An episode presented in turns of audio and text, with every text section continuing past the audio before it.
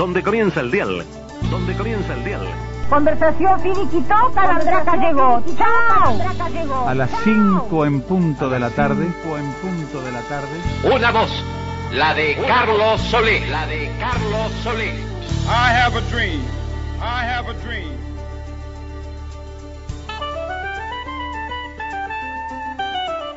Comienza un programa de radio. Un programa de radio. Introsi. La salteña, la salteña. Radioactividades. Radioactividades.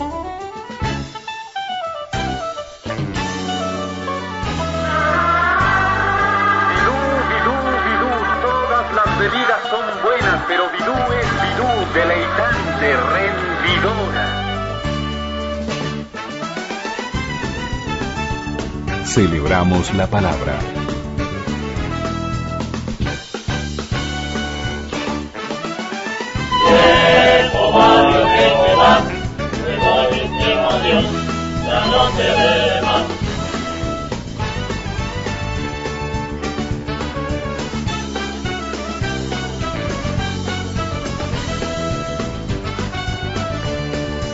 Y comenzamos el programa de radioactividades de sábado con los ocho de Momo.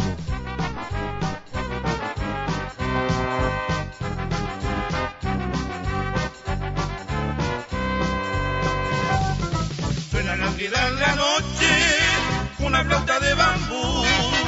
Es un canto armonioso, como el vino de un laúd.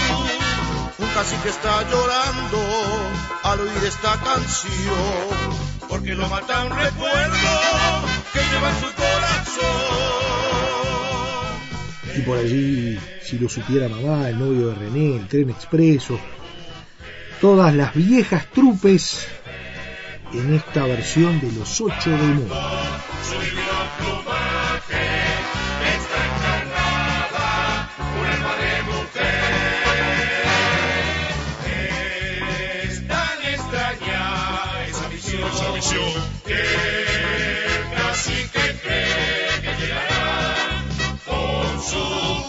Poder imaginario en la mujer. Maravón transformará. Adiós, Susana, mi rosa temprana, princesa de un sueño fugaz. Me voy llorando y vivo pensando, quién sabe si que veré más. Mi serán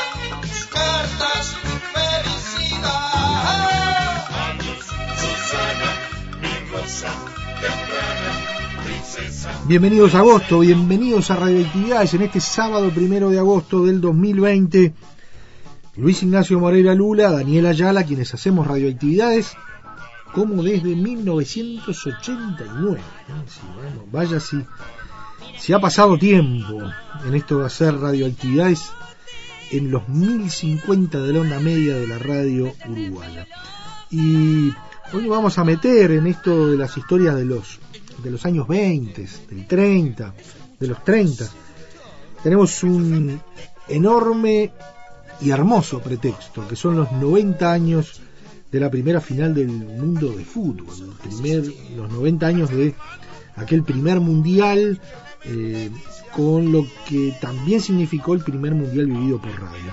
A manera de entrar en clima, porque esto va a ser para el día de mañana, nos metemos por los 20 y allí traemos a las viejas trupes, traemos a don Víctor Soliño relatando algunas de las de, las tantas anécdotas, este hombre de la cultura uruguaya, polifacético él, eh, libretista, charlista, bueno, hasta director de radioteatro, periodista, eh, poeta, que, tiene que ver con esa creación de Adiós mi barrio.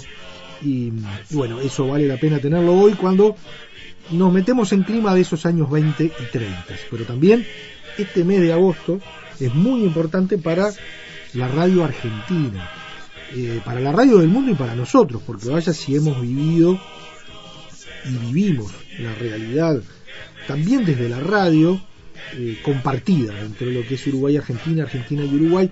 En el día de hoy, en este marco de los 100 años de la radio argentina, que lo profundizaremos en cuanto a rescatar historias, personajes, en próximos fines de semana, tenemos a Hugo Guerrero Martínez, Hugo Tomás Tiburcio, Adelmar Guerrero de Ávila Martínez, el negro Martínez, locutor, conductor de radio peruano, él nacido en Lima, que estuvo en Chile, que por mucho tiempo vivió en la Argentina y fue argentino por, por su enorme trayectoria allí, pero también que supo estar en el Uruguay y trabajar en el Uruguay.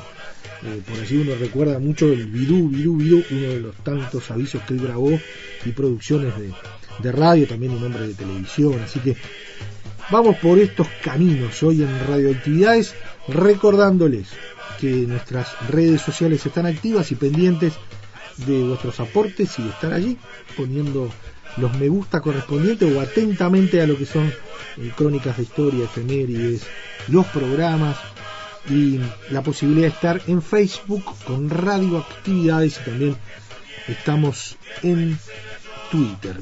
La invitación está planteada a quedarse en los 1050 con estas historias de los 20, de los 30 y con los 100 años de la radio argentina con Hugo Guerrero Martínez.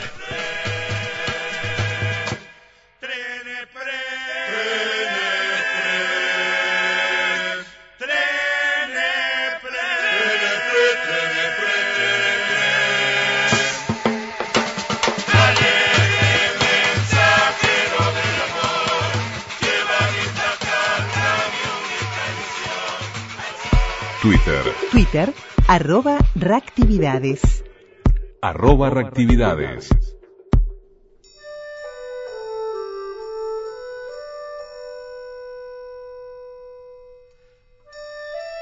Julio César Ocampos, un hombre de radio. Carmelo Pérez salió durante muchos años en carnaval y fue primer premio siempre que él se lo propuso, porque era un profesional del carnaval. Y todo lo, lo, lo que salía a la calle con el nombre, con la marca Carmelo Imperio, tenía uno, en el orillo tenía, decía calidad, ¿sí? porque todo tenía los mejores, los mejores decorados para la época, ¿eh? la mejor, mejor vestuario, la mejor presentación, era un nombre sensacional. Te voy a decir más. Un día me comenta a mí que él quería hacer un programa en televisión donde la familia cantara. Y bueno, yo en aquel momento, pobre, pobre de mí, ¿no? Quise este, meter un bocadillo totalmente fuera de lugar. Le digo, pero Carmelo, le digo, pero si en este momento, esto fue el año por el año setenta y tantos, digo, si en este momento no hay ninguna figura musical profesional que concite la atención de la gente, ¿eh? que, que, sea un poco el hit. ¿Cómo vas a pretender que familias totalmente amateur puedan llamar la atención a nadie? Me dijo, ¿estás, que estás equivocado. De ahí surgió Cantando en Familia, que durante mucho tiempo concitó la atención tan grande del público compitiendo con, grandes programas de la época, yo los recuerdo, pasó, pasó en el rating arriba de ellos. Cantando Familia compitió una vez con dos teleteatros argentinos que eran fantásticos y famosos. Rolando Rivas Taxista en Canal 12 y Gorrión en Canal 10. Y mientras estuvo Cantando en Familia, el mismo día que salía eso, Cantando en Familia tenía mayor puntaje de rating. Entonces, ¿qué te iba a decir de Carmelo Imperio? Carmelo Imperio tuvo una agencia de publicidad exitosa, fue uno de los, de los que creó la radio, la radio universal, la compra la radio claro, universal. Por eso, por eso me refería. La agencia de publicidad. ¿Qué te puedo decir? Que fue un hombre un iluminado de esto de las cosas populares, un iluminado de las cosas populares. Tenía un sentido, un olfato para lo popular que era brutal. Todo lo que hacía Carmelo Imperio, aún que tuviera que tener algún tipo de, de, de, de pequeño retoque, era siempre exitoso.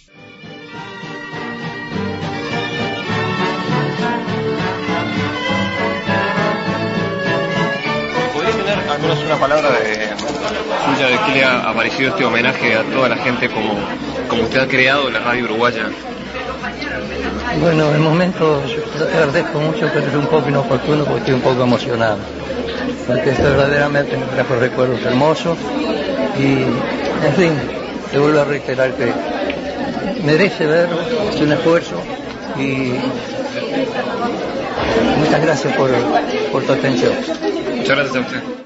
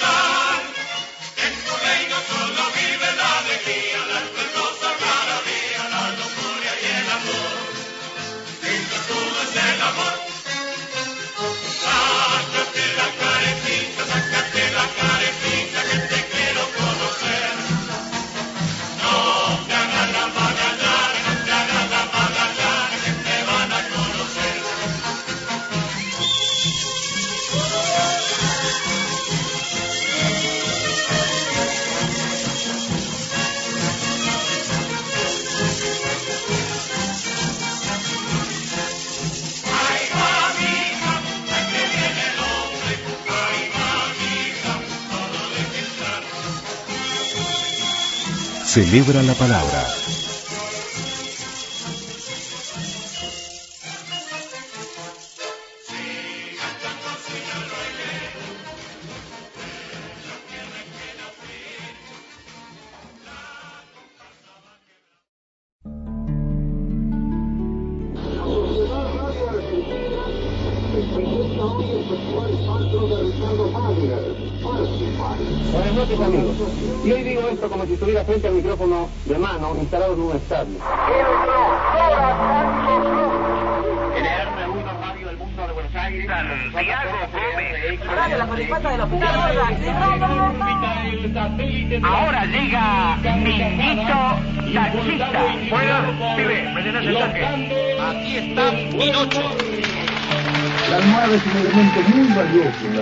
Gente, pero la almohada sola, ¿entendés? Hoy estudiamos. Permiso.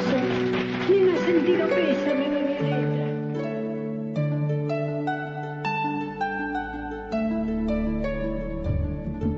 Por eso, dárselas de cuerdo es simplemente demostrar que se está más loco de lo que uno es normalmente hablando.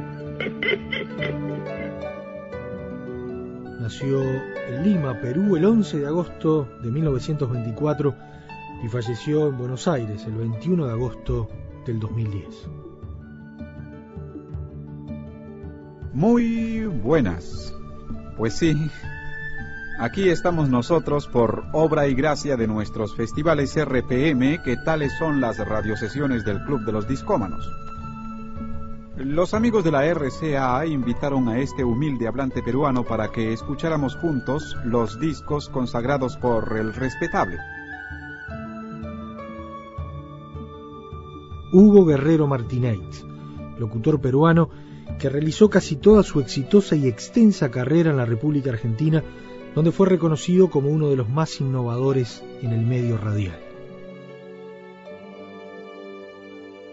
Esperemos pues qué es lo que acontece a lo largo de estas 12 melodías bailables y cantables, ¿no?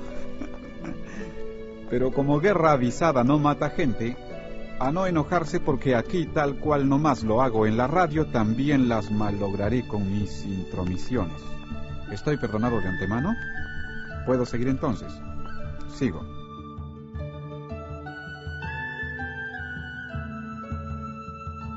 Fue censurado en varias ocasiones por gobiernos militares y democráticos en la vecina orilla.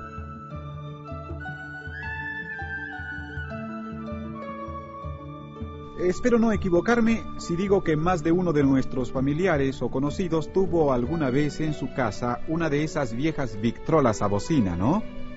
Precisamente con una de esas Victrolas a bocina que tenía mi madre en la casa, aprendí a dar mis pinitos discómanos. Martínez, al que se lo llamó el peruano parlanchín, comenzó su carrera en Perú, continuando en Chile y Uruguay, pero, como les decíamos, fue en Argentina donde se convirtió en un locutor famoso y admirado por su particular voz grave y su uso de los silencios. Oh Dios, cómo pasa el tiempo y cómo se transforma todo. Recuerdo que había discos con temas como... O en su defecto tangos que decían... Ladrillo está en la cárcel, el barrio lo extraña. O... Gata con un arañazo. Esos temas populares enloquecían a limeñas y limeños. Ahora, muchísimas de esas mismas canciones nos llegan en tiempo de R y R, que es como decir rock and roll. Pi, pa. Aquí está Frankie Branson. Oh, the roses are shining in Piccadilly. In the hush of the silver dew. Creó éxitos memorables como el Club de los Discómanos, Splendid Joe y el Show del Minuto, pero su programa más exitoso se llamó A Solas y consistía en entrevistas íntimas a celebridades y personalidades donde preguntaba sobre todos los temas, incluso los sexuales, considerados muchas veces tabú por los gobiernos y hasta por la sociedad argentina de aquellas épocas. Y no hacer el papelón que hacen algunos pretendiendo ser humoristas y teniendo gracia, en vez de dedicarse como yo a hacer uso decente, honesto y pulcro del cuarto poder al cual pertenezco. Yo no sabía que pertenecía hasta el cuarto poder que un- hasta que un día me dijeron, negro, eres un periodista de primera. ¿De primera qué? Yo no sé escribir ni una sola frase como corresponde la, la, la, la ley gramatical o la sintaxis. No, pero improvisas tan bien. No, yo no improviso tan bien. Salto de un tema al otro y dejo todos los temas inconclusos. Eso es ser periodista. Negro, perteneces al cuarto poder. Si crees en los elogios de la gente, o si crees en las pésimas críticas que te hace la gente, estás perdido. Lo único que tienes que hacer, me digo yo, acordándome de Nacho, el colega locutor de mis años de mozo en Lima, Perú, mi tierra de origen, él ya era un locutor cuajado y viejo, además tenía como 33 años, 32 años. No le creas nada a quienes te admiran.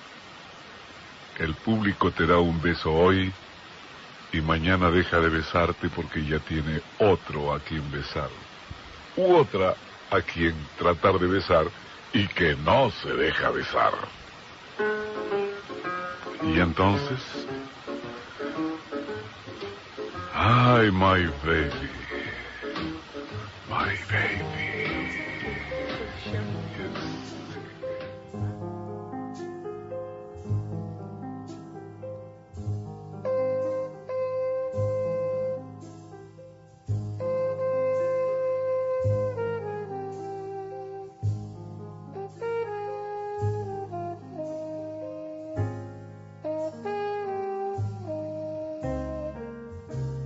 Junto a Cacho Fontana, Héctor Larrea y Antonio Carrizo, integró el grupo de los mejores y más reconocidos locutores de radio de la Argentina de las últimas décadas.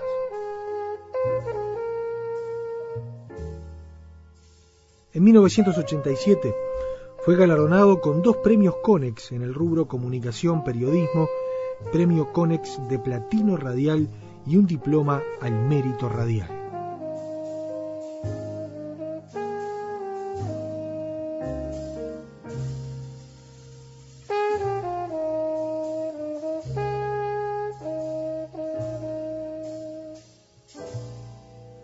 Escritor, publicó De hastío los gatos y los días en el año 1976, Señoras y señores, toda esta gente y Pasto de sueños en 1996.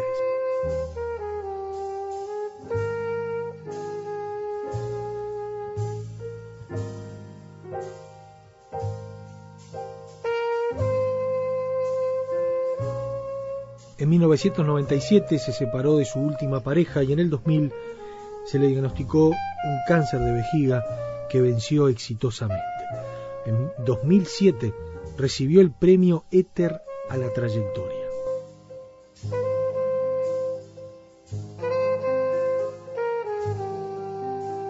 En su vejez vivió con mínimos ingresos al borde de la indigencia y con la ayuda de sus hijos.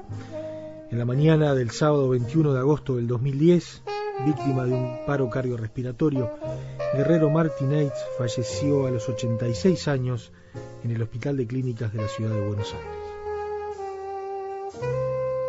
Hugo Guerrero Martínez. Y este peruano parlanchín también hizo de las suyas de este lado del Plata. Y aquí en Uruguay se le destaca en sus actividades en Radio Carve, escribiendo cada día en las tardes de CX16 las noticias frescas precisamente de esa media tarde, para decirlo a las 19 horas, al decir de Barbero en su libro de Carve, con el título de El mundo en un 2x3.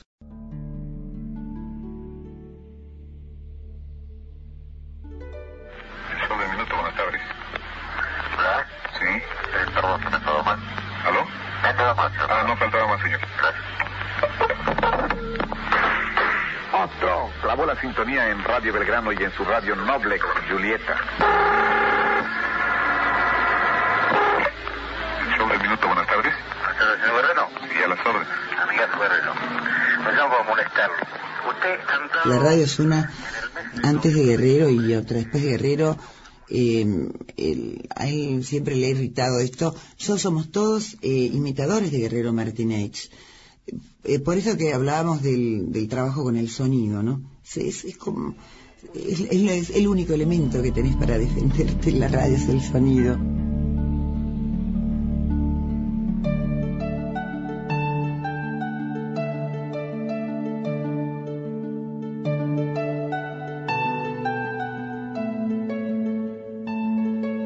Desde Radio Nacional, Alejandro Apo nos habla Hugo Guerrero Martínez. que yo estaba escuchando al negro cuando decía otro clavó su sintonía o a Betty hablando del negro, recordaba cosas que decía hasta críticas eh, Hugo de, Betty, que, no jadeara, le decía en algún momento, y, eh, y que no que no hiciera tanta franela por radio, que me puse en oyente, te estaba escuchando a vos, estaba escuchando lo que el negro decía que vos eh, leías recién de su soledad, eh, de, que hizo lo que quería y que, que ganaba mucho en algún momento y era un hombre muy difícil para los directivos de la radio. Y me puse otra vez en lo que más me gusta, que es el oyente, porque yo justamente he sido un hombre que me he formado a partir de esto de ser un oyente típico de la radio. Y en ese sentido, yo que escuché mucho como vos, que atendí mucho lo que escuché, considero que es el hombre que cambió la historia de la comunicación radial, de los programas unipersonales, de climas, en la, en la historia de la radiofonía, porque fue el hombre que i- in- instaló ese, ese, esa manera de, de expresar un programa que es indefinible. A mí una vez eh, Vicente Muleiro, cuando me acerqué a Radio Nacional, a Radio Pública, me dijo, hacete tu show del minuto. Y yo me sentí Gardel, porque que me diga, "Lee, yo no puedo hacer el show del minuto, nadie lo puede hacer. Puede, puedo intentar un clima, pero él, para mí, fue el hombre que más influyó en mi, en mi, en mi amor hacia la radio. No, más allá de todo lo que viene con el conductor, ¿no? Que son todo lo que dice, lo que expresa, lo que uno eh, elige no, no escuchar, todo el envoltorio, la forma, cómo contaba las historias, los cuentos específicos. Recuerdo una vez un cuento que leyó de Bradbury, La mujer ilustrada, que yo leo muchas veces en la tarde en la radio pública, que me, me da un poco de vergüenza leerlo yo, que yo lo escuché haciendo una guardia en la Colimba en el año 73. La verdad, eh, creo que era, no sé si era Belgrano o, o Continental Reencuentro. Y yo casi me muero cuando escuché eso. La verdad que yo es una voz que forma parte de los sonidos de mi infancia y de mi adolescencia. El otro día un gerente artístico de radio, de Radio del Plata, me contó una anécdota a raíz de que yo, por evocación de un oyente y de su relación radial con Guerrero Martínez, eh, puse al aire mm, en, la- en la radio El romance de la muerte de Juan Lavalle, una obra grabada en los años 60 por eh, Sábato y Falú, Ernesto Sábato y Eduardo Falú, porque un oyente dijo que ella había escuchado por única vez en su vida, en la historia, a Sábato hablando de la, de la muerte de Orrego, del fusilamiento de Orrego, en un programa de Guerrero Martínez. Y Juan Carlos García Vicio, que tiene mucha experiencia y mucho oído radial, me dijo, no solo ocurrió eso, sino que puso el disco completo y se fue a tomar un café en la confitería de enfrente. Trabajaba en una radio que enfrente tenía una confitería, midió long play, primer lado, 28 minutos, se fue a tomar un café, 25 minutos, volvió, dio vuelta el disco, dijo, acaba de vuelta el disco, y se fue a tomar otro café, situación en la que entonces estuvo 50 minutos al aire, una sola cosa, que era el disco completo del relato de la muerte de Juan Lavalle. Y cuando volvió y se hizo cargo, tuvo dos o tres oyentes que le reprochaban, 50 minutos seguidos, nos dejó sin usted 50 minutos, no teníamos Claro. ganas de escuchar esto. Y Guerrero dijo, ah, ¿no te gustó? Va de vuelta. Ahí va. Puso de vuelta una hora del mismo disco.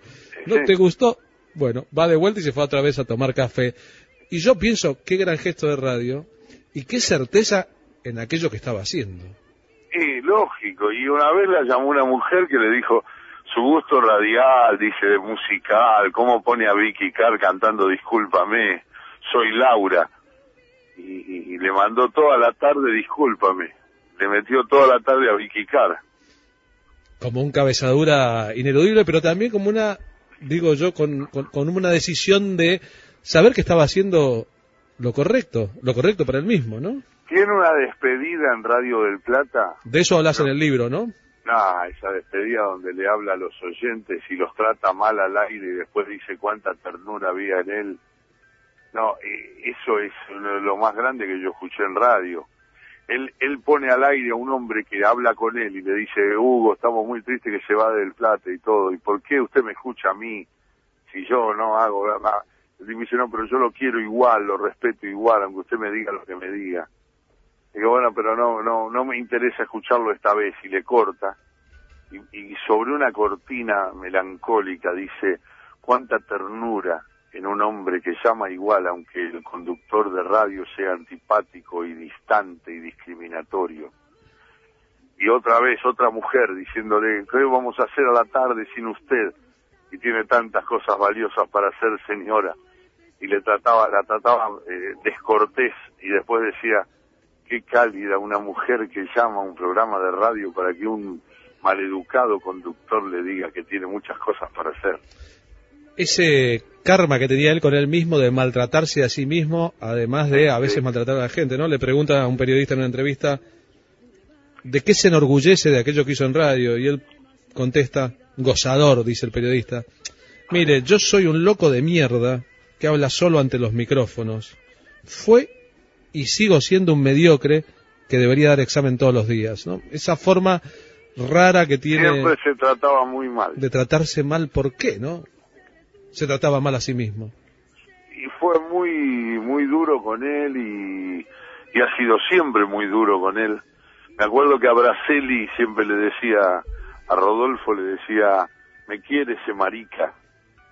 Eh, eh, me, me- me- me trata bien, dice, me quiere mucho ese marica. Este, y la verdad que, que siempre que lo vi me permitía, con la única persona de la radio que me permitía ser verdaderamente cholulo, porque le conocía todas sus, sus, maneras de expresar la- los comienzos de los programas, eh, y, y bueno, y, y la verdad que lo considero el hombre que me marcó para siempre y que siempre intenté eh, acercar lo que significaban sus, sus ideas sobre las pausas, sobre los climas. Él decía siempre una cosa habitualmente, decía, no es cuestión de competir, sino de ir creando climas, ¿no? Y, y bueno, eh, es lo que hizo, y esa radio de climas es la que uno infructuosamente intenta.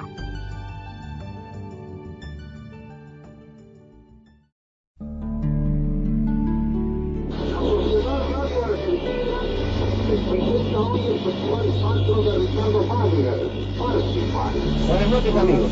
Y hoy digo esto como si estuviera frente al micrófono de mano instalado en un estadio.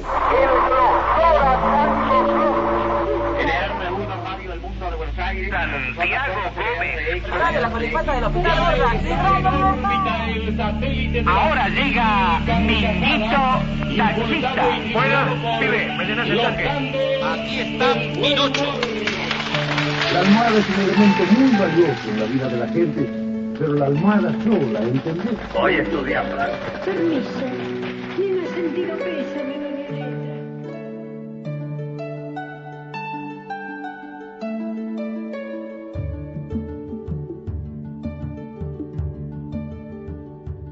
Correo arroba radioactividades.org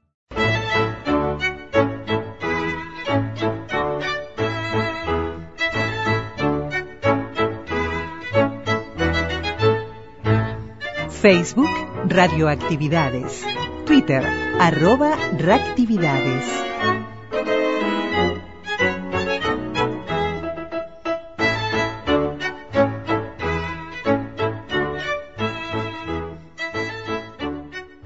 Para entrar en clima, leemos Mi mundo tal cual es, de Hugo Alfaro, en su crónica Viejo barrio que te vas.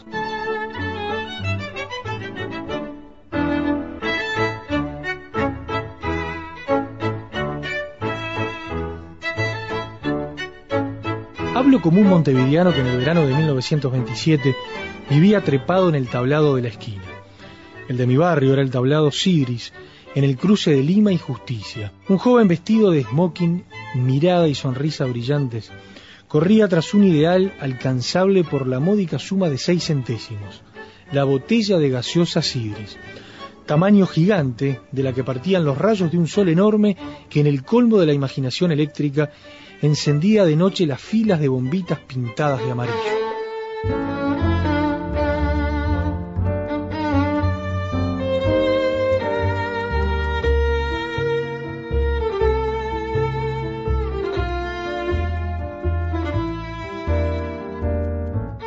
Es la época en que Montevideo le pone una bufanda de hormigón a todas sus calles porque cree alegremente en el progreso y porque sin calles asfaltadas no hay cucha que resista.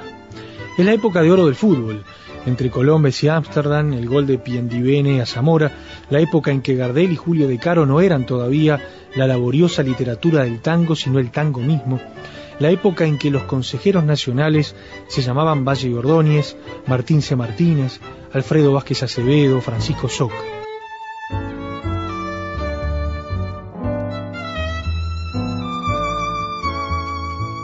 la deliciosa época en que la propaganda política se hacía desde autos de capota baja y bocina de gramófono en cuello, sin más estruendo que la algarabía de los pibes lanzando desde las aceras ecuánimes hurras o denuestos fieles a la convicción de sus mayores.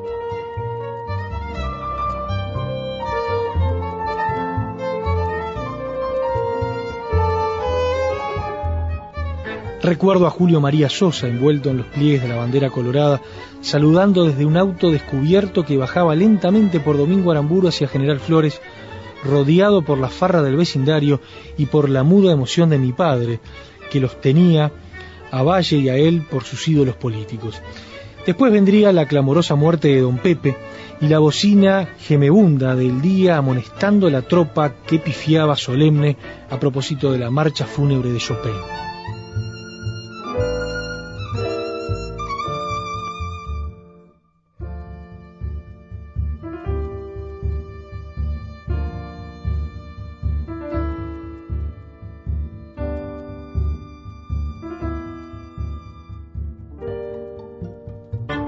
época en que se era para siempre y de padres a hijos, colorado blanco, de Nacional o de Peñarol, de Atenas o de Sporting, de un Real al 69 de la Oxford, porque el mundo era manuable y se le podía confiadamente partir en dos.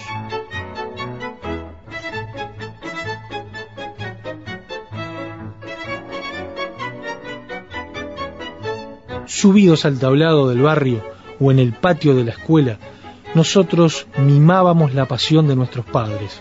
En verano era para mí una suerte ser de la Oxford.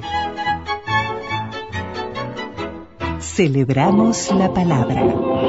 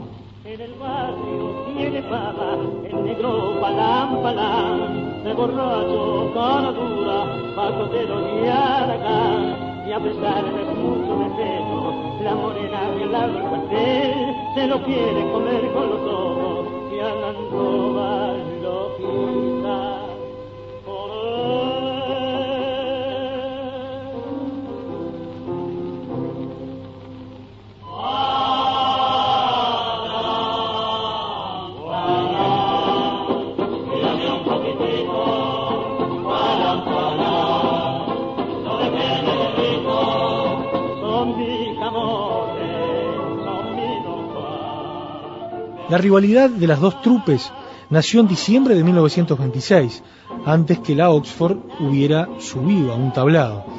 Salvador Granata, que ya era famoso por un real, y Ramón Collazo solían encontrarse en calidad de compositores musicales en los salones de la Casa Morix, que entonces distribuía los discos Víctor, y allí le preguntó Salvador al Loro si era cierto que sacaba una trupe en el próximo carnaval.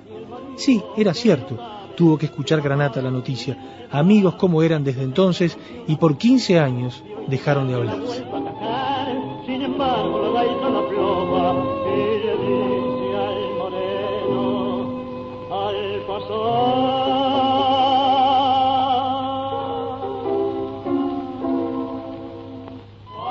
Las líneas estaban tendidas, los dos cuarteles generales con domicilio constituido en la ciudad vieja, un real al 69 en Washington y la Oxford en Reconquista, el puerto y el bajo.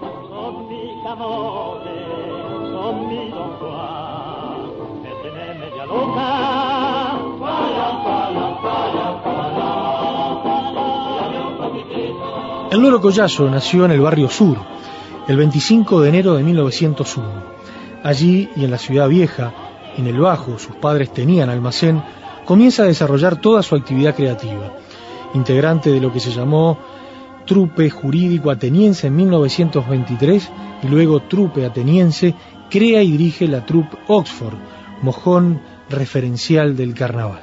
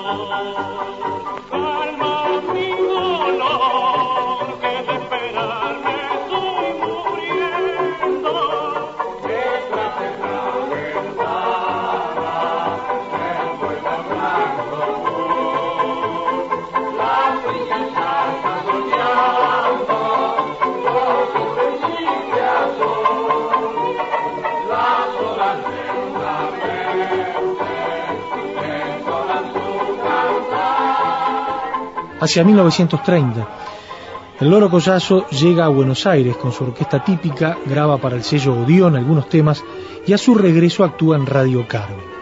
El cine también lo contó como animador al intervenir en la película Soltero Soy Feliz. Su labor carnavalesca continúa con los parodistas de Chocolate y Momento Musical, así como una nueva etapa con la trupe ateniense. Su fallecimiento ocurrió el 16 de julio de 1981.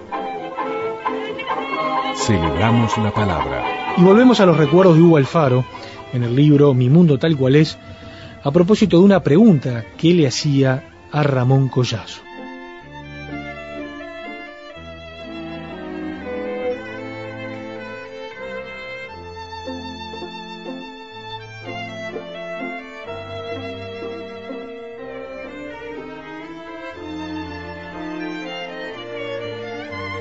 ¿Cuál es, Ramón, tu mejor recuerdo de toda aquella época? Collazo dispara la respuesta que es una fecha, como si fuera un desafío. El 27 de febrero de 1930. ¿Qué pasó ese día? Esa noche cantamos Adiós mi barrio. Era por primera vez en el murallón del barrio sur. Con tablas y bidones que nos prestó la compañía del gas, armamos un tablado que solo era una tarima, y allí, ante 5.000 personas que aguantaron a pie firme una llovizna persistente, cantó la Oxford ese tango de Soliño y mío, como creo que no lo hizo nunca más. Y Collazo agrega con orgullo, cantamos de particular, porque no había plata para sacar los trajes.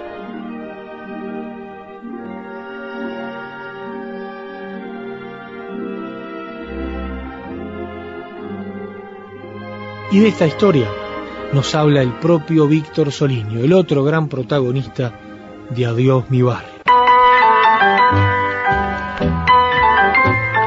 Hace ya 50 años, 50 años, Montevideo empezaba a sentir la euforia que encendían los preparativos de los festejos con que se celebraría el centenario.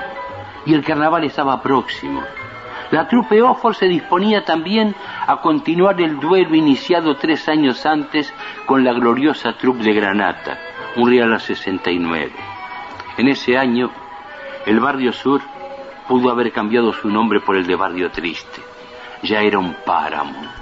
Y el éxodo de los vecinos tantos años afincados en aquella costa cargada de recuerdos no se hizo sin dolor y sin lágrimas.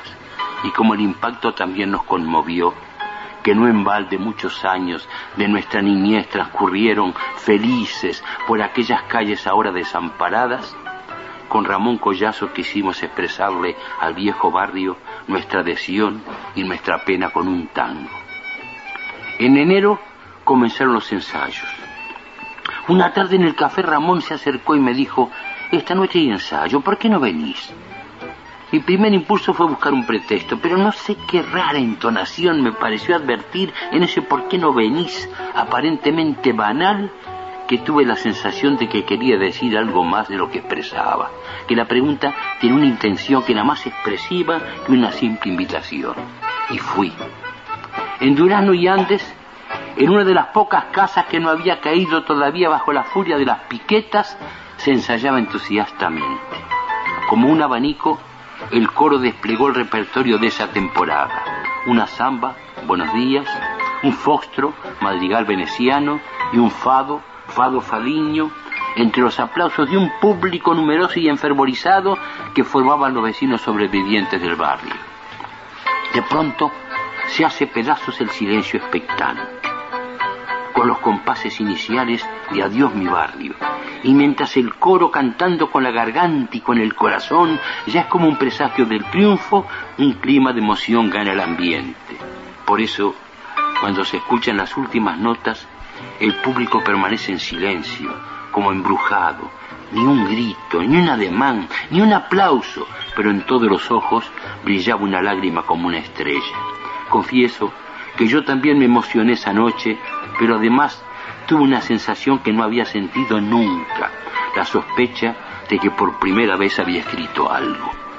Y pocos días después, el 27 de febrero, hoy hace exactamente 50 años, y se ilumina frente a mis ojos la imagen de aquella noche inolvidable, antes de que se iniciara el desfile con que se inauguraba el carnaval de ese año, en un tablado que se levantó a la altura de Ciudadela y la Rambla con tablones y tanques que prestó la compañía del gas, sobre la vieja muralla y cara al sol, la OFOR estrenó oficialmente Adiós mi barrio, ante un público de más de 5.000 personas, llegadas de todos los barrios de Montevideo, desafiando una llovizna pertinaz que no logró apagar el entusiasmo desbordante. Hoy se cumplen 50 años de aquella noche memorable. Y los ecos de aquel coro estupendo continúan vibrando todavía ya que el tiempo y la distancia no han tenido fuerza para apagar su acento.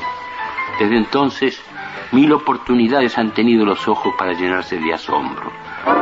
Viejo barrio que te vas. Sin embargo, cada vez que un puñado de muchachos de los buenos tiempos se reúne para festejar un reencuentro o un grato acontecimiento íntimo y el tinto generoso calienta y entona las gargantas y le cuelga cascabeles al ánimo, la nostalgia se traduce en viejo barrio que te vas, te doy mi último adiós, ya no te veré más. Viejo barrio que te vas, te doy mi último adiós. En Facebook.